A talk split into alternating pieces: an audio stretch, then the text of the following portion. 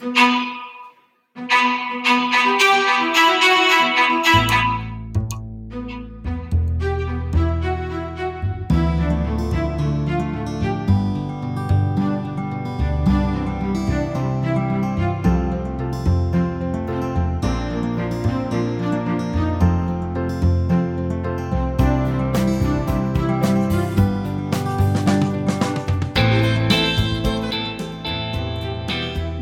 Bem-vindos a mais um Lipcast Latitude, mais uma iniciativa do portal Atlas Lipcast. Todas as semanas um episódio novo, sempre aos domingos.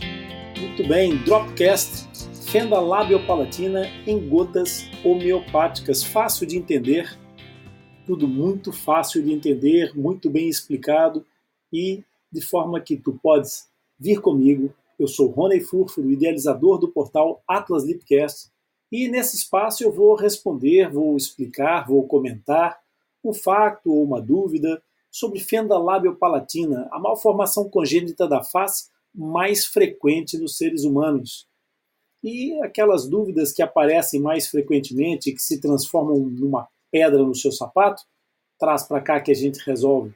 Então, se você quiser que o tio Rony responda a sua dúvida, pode enviar um e-mail para o nosso back-office atlaslipcast.com ou então participar diretamente aqui na nossa live. Basta instalar a app do Podbean ou acessar através do seu browser e pedir para participar. Nós estaremos aqui sempre de coração aberto, de microfones abertos para te receber e ajudar a esclarecer as suas dúvidas. Hoje o tema é relativamente a uma questão cirúrgica, uma pergunta, na verdade, uma saraivada de perguntas, uma série de perguntas de uma mãe que tem uma filha com uma semana, que fez um enxerto ósseo.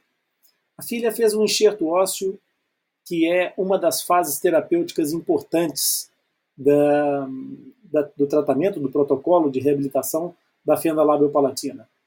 É, e essa mãe me pergunta o seguinte: a minha dúvida é com relação à alimentação. O que comer? Só líquido? Pode pastoso? Tem que ser frio? Tadinha, ela está em sofrimento por não poder comer. Ela tem 11 anos, mas olha, ela não precisou tirar o osso da bacia. Foi feito com osso artificial misturado com osso da mandíbula. Muito bem. Nós vamos então abordar esse tema com, vamos tentar fazer aqui um apanhado geral de todas essas dúvidas que são importantes. A primeira, vamos ter que começar essa, essa resposta ao contrário, de trás para frente. Primeira questão é que a indicação para esse tipo de pós-operatório ela é de fato bastante restritiva. Não é de todo relevante de onde é que o osso vem. Não importa se esse osso veio da anca, se veio da mandíbula, se veio da, da, do, do, material artificial que foi é, misturado, como a mãe diz aqui, com o material da mandíbula, um enxerto é, que não foi absolutamente só autógeno.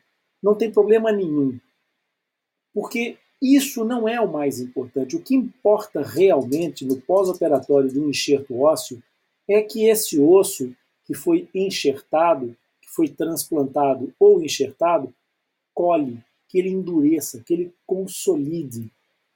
Porque quando, quando nós queremos que esse processo aconteça noutra parte do corpo, por exemplo, imaginemos a ideia de um braço partido. ok? Uma pessoa que partiu um braço, partiu uma perna. O procedimento tra tradicional, o procedimento, a indicação terapêutica normal, qual é? É a imobilização rígida, ou seja, é engessar esse braço partido, essa perna partida, porque a imobilização rígida ela é fundamental para a osteointegração, para colar o osso. E isso na boca não é possível. Não dá para engessar a boca. Então o que acontece é que as forças mastigatórias elas vão gerar um tipo de esforço que leva a microfraturas por estresse de carga na zona que está tentando se consolidar. Por isso, durante essa fase de, eh, de integração óssea, é essencial que haja a supressão da mastigação. Ou seja, o fissurado não pode, não deve mastigar para evitar exatamente essas cargas, esse estresse funcional. Então, sobre o pós-operatório imediato, voltando agora para o começo da sua pergunta, é, o seu filho, a sua filha que fez um enxerto ósseo, pode se alimentar exclusivamente com líquidos no pós-operatório imediato e convém que esses líquidos sejam frios. O frio traz muitos benefícios e devem é, sempre dar preferência para esse tipo de alimento como uma, uma complementaridade anti-inflamatória. O frio traz uma ação anti-inflamatória, ele reduz a atividade celular, baixa a resposta de inflamação dos tecidos, e isso permite que os tecidos se regenerem com melhor qualidade, porque trabalham com melhor ambiente para o processo cicatricial. Então, nesta fase imediata do pós-operatório, é muito importante que haja exclusivamente alimentação líquida e fria. Depois, durante o período em que vai fazer a primeira fase da ossificação, essa dieta líquida e de extremamente branda, hum, se for pastosa, tem que ser uma coisa mesmo muito com uma consistência muito branda, porque não convém que haja o estímulo mastigatório. A tendência que nós temos quando temos alguma coisa na boca em termos alimentares de fazer um movimento mastigatório. Nessa altura nós não queremos, eu repito, nenhum tipo de estresse funcional sobre o osso que está em fase de cicatrização. Então é importantíssimo que esta primeira fase, nós vamos considerar a primeira fase, aí o período sensivelmente dos 15 dias, dos 15 primeiros dias em que é mesmo só líquido. A partir daí pode começar, como eu disse, com uns alimentos mais pastosos, mas muito brandos, mesmo muito brandos. Nessa altura, o frio já não fará diferença, não, já não será importante. O alimento já pode ser pastoso, já pode ser um creme, já pode ser é, outro tipo de, de alimento é, e já pode ter uma temperatura normal ou mesmo aquecida, dependendo de, do tipo de alimento que for. Se for uma sopa, se for um, um caldo, não há problema nenhum que seja já a uma temperatura mais agradável, mais aquecida, até porque aconchega melhor e dá um conforto alimentar diferente. Então, para essas situações todas, é importantíssimo, é, eu diria que é imprescindível o apoio é, de alguém que possa orientar esses pais e dar-lhes ferramentas suficientes para que haja capacidade de manter o necessário aporte nutricional. E isso pode-se conseguir através do apoio de um ou de uma nutricionista, para que ele possa não só garantir que a alimentação está a atender às necessidades nutricionais, mas também ajudar os pais a encontrar soluções para o dia a dia, para não acontecer aquela, aquele drama, aquela dificuldade enorme em que as pessoas muitas vezes se encontram, em que vão é, sucedendo a canja de galinha e a sopa de legumes, e a canja de galinha e a sopa de legumes, e ao fim de uma semana, não preciso uma semana, três dias a fazer essa sucessão durante as refeições, vai saturar a criança, vai tornar esse, esse processo um verdadeiro calvário para a criança e para os pais. Então é importantíssimo o suporte, o apoio de uma nutricionista ou de um nutricionista que ajudem os pais no léxico, no, no leque de opções que eles podem fazer para corrigir isso. A Tainá Furfuro, que é uma nutricionista em vias de iniciar o seu trabalho, ensinou-me que há determinadas coisas que até se pode fazer para as crianças se divertirem com o alimento nesta fase. Há determinadas, determinados truques em termos nutricionais que fazem com que, por exemplo, uma sopa possa mudar de cor.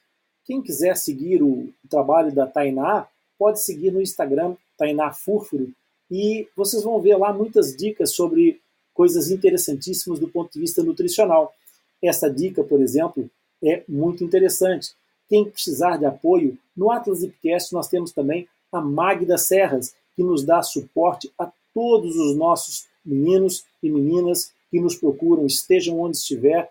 Não há dificuldade nenhuma em, em no Atlas Ipcast nós é, concedermos suporte e apoio a todas as pessoas que venham a necessitar desse tipo de ajuda. Então, vocês podem encontrar muitas dicas no Atlas Lipcast. No canal do YouTube do Tio Roney, vocês também encontram muitas dicas. É uma questão de conferir isso por lá.